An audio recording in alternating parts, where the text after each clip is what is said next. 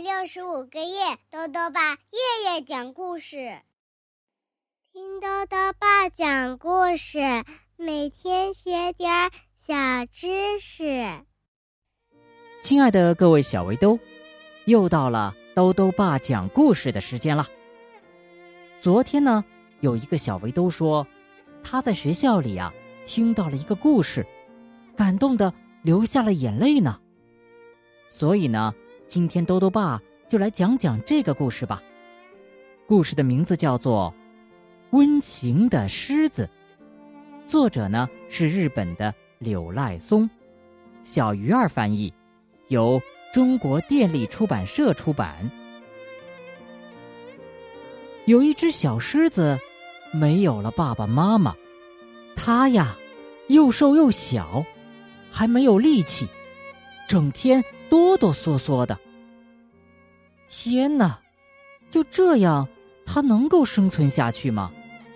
一起来听故事吧。温情的狮子。很久以前啊，一个国家的郊外有一座动物园。动物园里呢，有一只失去了爸爸和妈妈的小狮子。小狮子。孤苦伶仃的，整天都浑身发抖，哆哆嗦嗦，所以呢，大家都叫他多多。没有爸爸妈妈可不行啊，于是，动物园里给小狮子多多找了一个狗妈妈。狗妈妈胖乎乎的，圆墩墩的，大家呀都叫它胖墩儿。狗妈妈第一次见到小多多，就喜欢上它了。当小多多睡觉的时候，狗妈妈会唱摇篮曲给他听。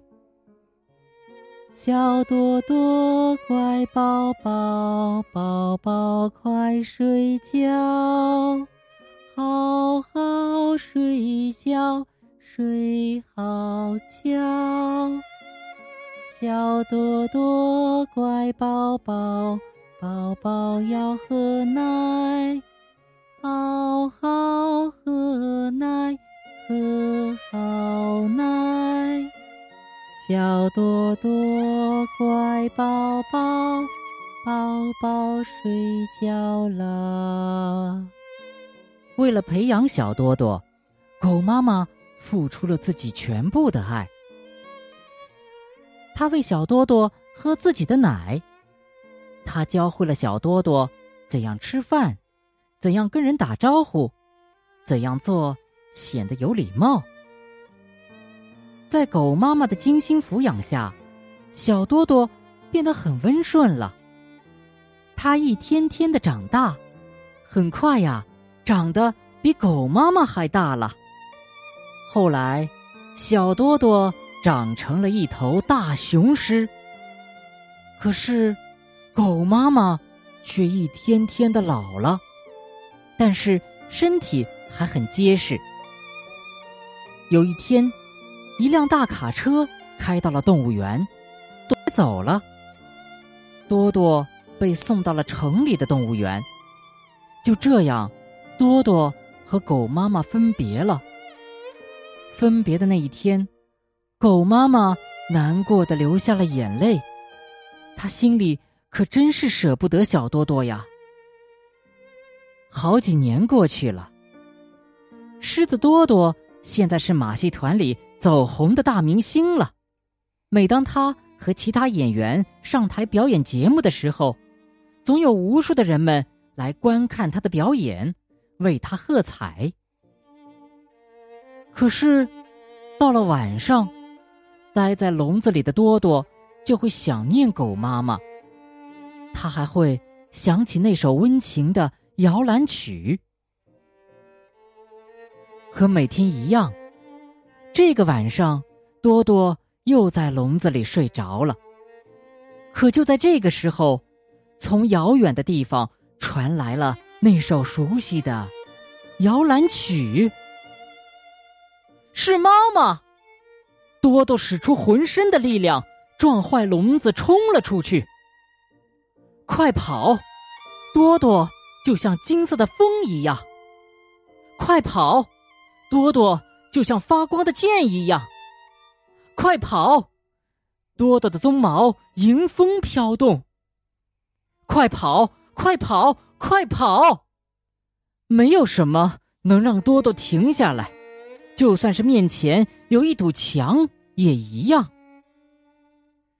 城里的人都惊呆了，天哪！从墙里窜过了一头狮子。城里一片混乱，端着来复枪的警察们开始追赶狮子多多。而在小城边，白雪覆盖的小山坡上，多多找到了狗妈妈。狗妈妈已经老态龙钟，看上去奄奄一息了。妈妈，这次我们再也不分开了，永远生活在一起吧。多多紧紧的抱着狗妈妈。可是，就在这个时候，警察们也追到了小山坡上。警长下令了：“开枪！”天哪，不可以开枪的，因为多多是一只温和、善良、有情有义的狮子呀。可是，砰！枪声。还是响了。多多把狗妈妈紧紧抱在怀里，倒下了。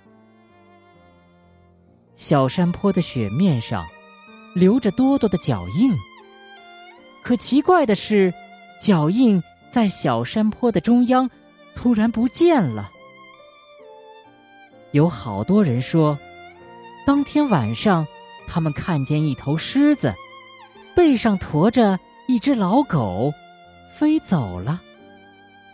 是的，就在明亮的月光下，它们越飞越远，越飞越远。好了，小围兜，今天的故事讲完了。今天故事的主人公啊，是一只狮子，在我们的印象里。狮子都是棕黄色的吧？可是小围兜们知道吗？在非洲呢，有一种白狮，它们的毛啊是白色的。那么，这种白狮是怎么来的呢？它们是生病了吗？豆豆爸告诉你啊，白狮并不是得了白化病的动物。科学家们研究发现啊，白狮。很可能是一种远古品种的后代，生活在北极等较为寒冷、被冰雪覆盖的地区。白色呢，是对当时生存环境较为有利的保护色。后来呀，经过生物演化，这一物种呢逐渐消失了。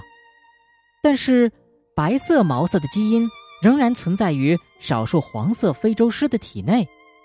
目前呢，全世界。